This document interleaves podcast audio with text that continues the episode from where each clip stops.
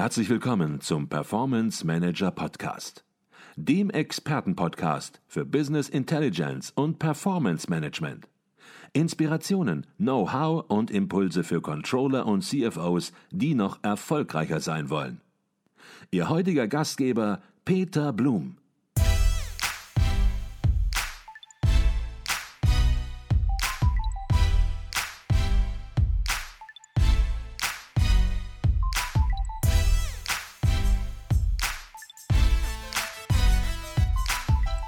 Gibt eine Studie, die Sie auch erwähnen, der University Stanford, ähm, in der herausgearbeitet wird, dass der Grad zwischen sinnvoller Nutzung von künstlicher Intelligenz und ethisch definitiv nicht zu vertretenen Anwendungen, wie man das auch immer definiert, Sie haben gerade gesagt, da ändern sich natürlich auch Bewertungsskalen, dass dieser Grad aber definitiv sehr schmal sei. Ähm, was sind das für Anwendungen, vielleicht nochmal ganz, ganz konkret aus Ihrer Sicht, die Sie persönlich bei allem Positiven, und Sie sind natürlich ein Befürworter der künstlichen Intelligenz, aber wo Sie auch persönlich sagen, das ist sehr, sehr kritisch zu sehen? Also der vielleicht kritischste Punkt bei der KI, wie er heute existiert, ist aus meiner Sicht das Thema Gesichtserkennung. Mhm. Weil mit Gesichtserkennungssoftware können Sie eben eine Menge von, ähm, von gesellschaftlich sehr unerwünschten Anwendungen entwickeln.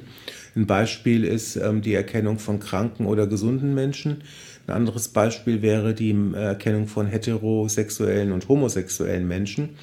Ähm, und wenn Sie sich das jetzt ähm, mal in, mal ein Negativszenario an die Wand, mit Smart Glasses vorstellen. Ne? Also Menschen ähm, haben solche Smart Glasses auf.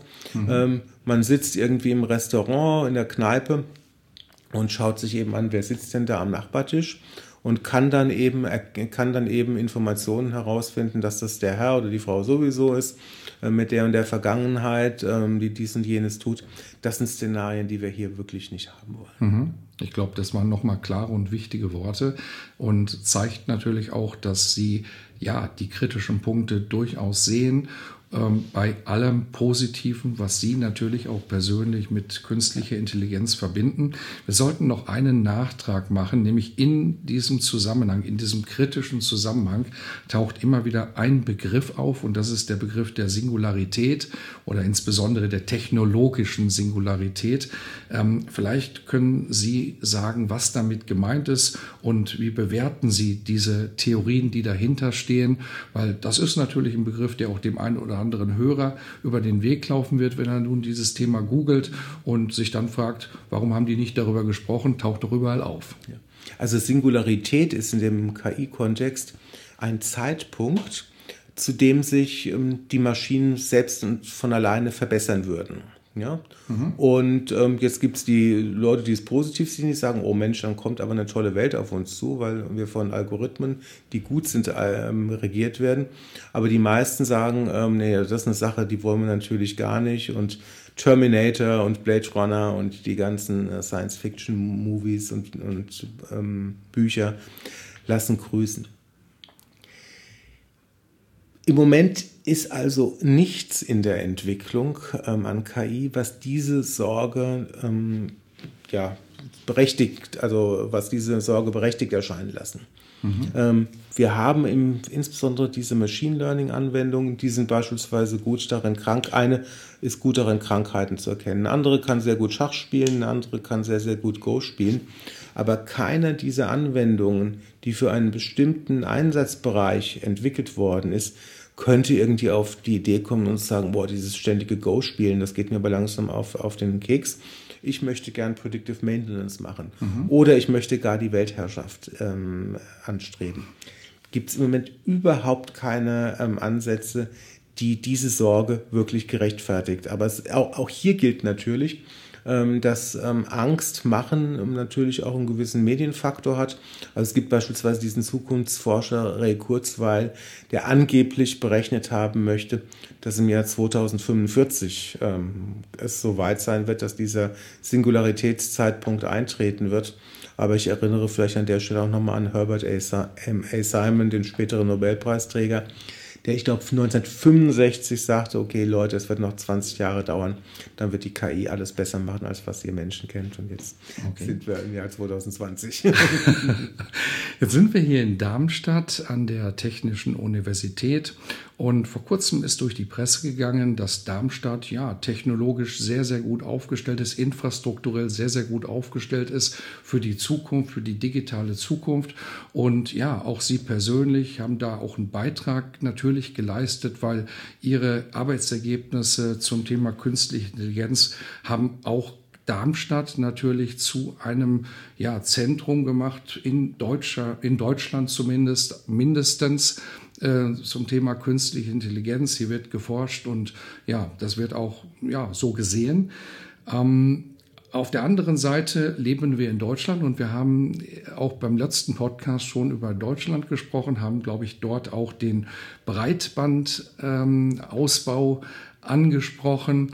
Das möchten wir heute nicht nochmal wiederholen, weil es natürlich ein ziemliches Desaster an der Stelle äh, sicherlich ist und das lässt sich auch nicht mehr schönreden.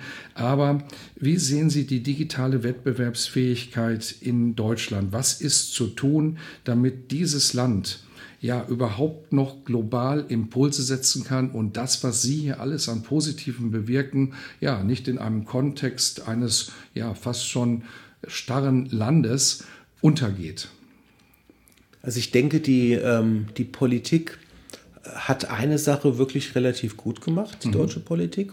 Ähm, denn sie hat bereits im Jahr 2017, 18 haben sie gesagt, okay, das Thema KI soll gefördert werden und haben da auch dann einen Betrag von drei Milliarden Euro zur Verfügung gestellt ähm, über, ich glaube, sechs Jahre. Und ähm, was, was ich daran gut fand, dass es wirklich schnell gegangen ist. Jetzt kann man sich darüber unterhalten, ob drei Milliarden viel Geld ist oder nicht. Mhm. Aber ähm, es gibt viele Kritiker, wenn die Politik zehn Milliarden gegeben hätte, ähm, gäbe es diese Kritiker auch, die sagen, zehn Milliarden ist zu wenig. Wir sind gut aufgestellt tatsächlich im Bereich der Wissenschaft. Ähm, das zeigen also verschiedenste Publikationsrankings, dass wir international top sind. Wo wir, glaube ich, ein Problem haben, ist mit einer etwas ähm, übertriebenen Bedenkenträgerei, mhm. ähm, was das Thema künstliche Intelligenz ähm, angeht. Ne? Also da gibt es eine Datenethikkommission, die dann 250 Seiten langen ähm, Bericht geschrieben hat. Ähm, es gibt viele Ethiker, die sich jetzt mit diesem Thema, mit dem Thema beschäftigen. Und das liegt vielleicht einfach daran, dass dieser Begriff künstliche Intelligenz relativ ähm, mystifiziert klingt und man denkt, mhm. oh ja, das ist eine künstliche Intelligenz. Und viele, die darüber reden, wissen eigentlich gar nichts über die Hintergründe. Ne? Also wenn sie wissen würden, wie das tatsächlich funktioniert, würden sie vielleicht diese ähm, Debatten nicht so übertreiben. Also wir, wir, wir reden seit gefühlt seit Jahrzehnten, in Wahrheit sind es wahrscheinlich nur Jahre, mhm. über so eine Fragestellung beim autonomen Fahren, ob jetzt ähm, ein kleines Kind oder ein, ein älterer Mensch überfahren werden soll. Ich meine, das mhm. ist so ein abstraktes Szenario. Da können Sie natürlich viele Philosophiekurse und ganze Seminare drüber machen. Ähm, Sie können auch ähm, über alle möglichen weiteren Themen ähm, sprechen und, und lamentieren. Ähm, ein Vorschlag der Datenethikkommission ist es, ähm, dass zukünftig eine Behörde jeden, jedes algorithmische System in Schadensklassen einteilen soll. Mhm. Und da fragt man sich natürlich wirklich, ähm, inwieweit so eine Kommission dann der Realität entrückt ist. Ne? Weil wer soll das machen? jedes, jedes Stück Software ist ein algorithmisches System.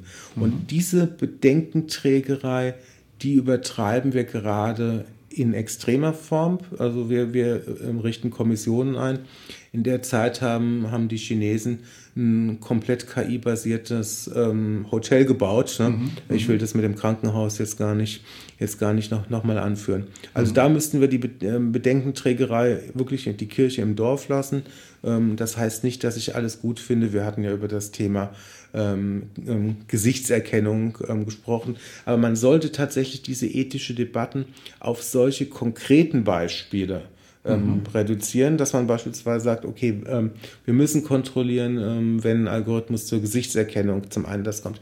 Wir müssen kontrollieren, ähm, wenn Algorithmen ähm, zum Thema ähm, Krieg zum Einsatz kommen. Ne? Mhm. Da, da, bin ich sofort dabei. Aber die abstrakten Debatten, wie, Schall, wie, wie mache ich Schadens verschiedene Schadensstufen und welchen Algorithmus ähm, stufe ich da wo rein, ähm, das wird uns nicht voranbringen. Okay.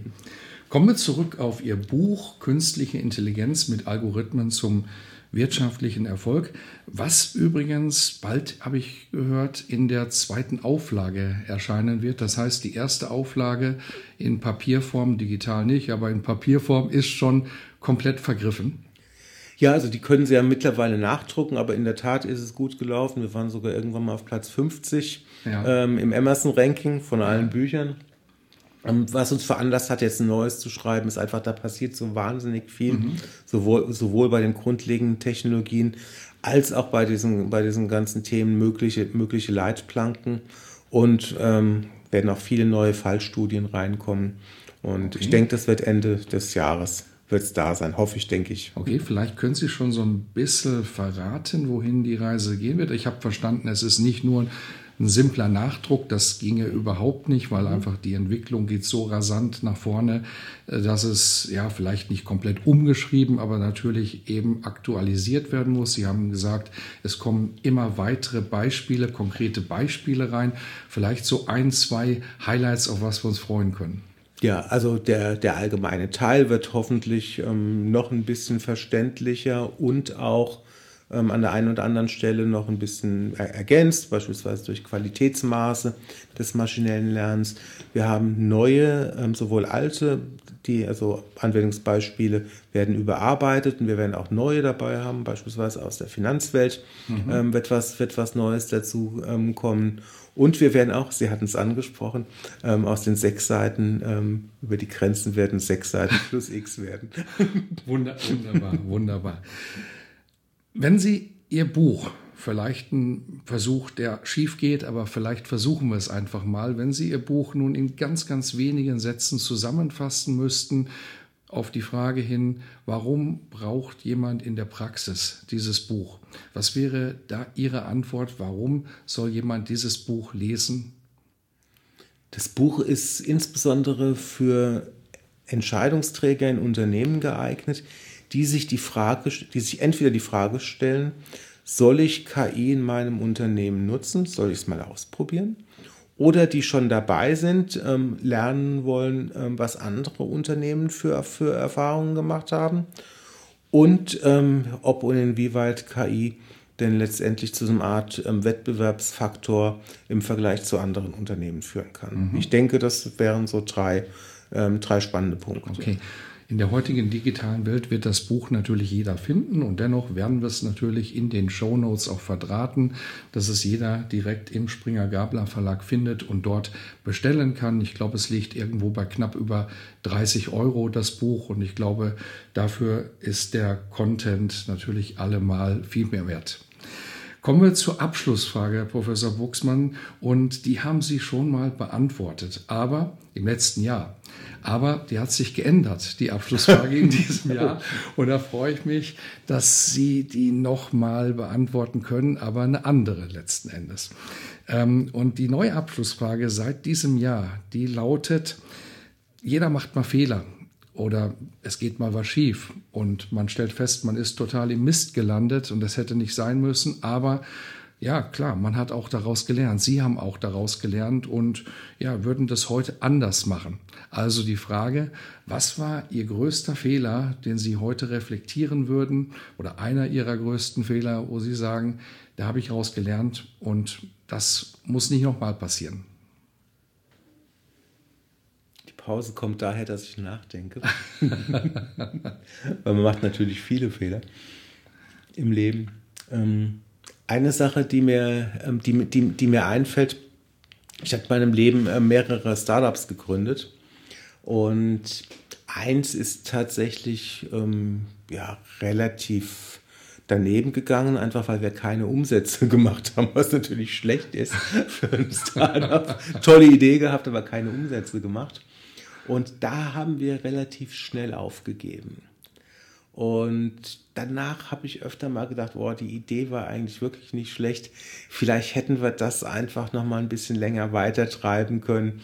Ähm, vielleicht hätte das doch noch zum, zum, zu einem Erfolg geführt, aber ähm, vielleicht ein bisschen länger auch nochmal die Phase ähm, durchstehen, ähm, wo es eben nicht so gut läuft. Mhm.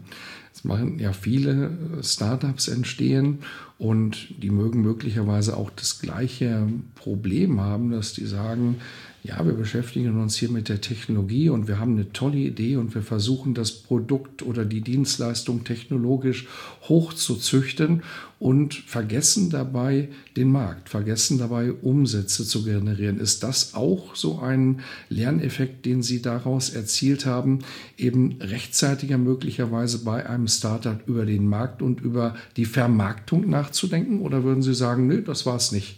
Ich denke, das gilt, das gilt eigentlich immer, ne? dass man sagt, okay, ein Startup muss, muss, muss, muss Geld verdienen und braucht ein ähm, vernünftiges Geschäftsmodell. Ähm, was bei uns ein bisschen, bisschen ähm, interessant war, war einfach, ähm, wir hatten die Idee, eine Musikplattform zu entwickeln, oder wir haben die auch entwickelt, die Musikplattform, und zwar für unbekannte Künstler. Ja, also so eine Art, ähm, ja, eine, eine Plattform für wenig bekannte Künstler. Und das Innovative an der Geschichte, also ich dachte zumindest, dass es innovativ ähm, wäre, war ein freiwilliges Preismodell. Ähm, und das funktioniert natürlich nicht, hätte ich auch nicht gedacht, dass das für Madonna oder Bruce Springsteen funktioniert.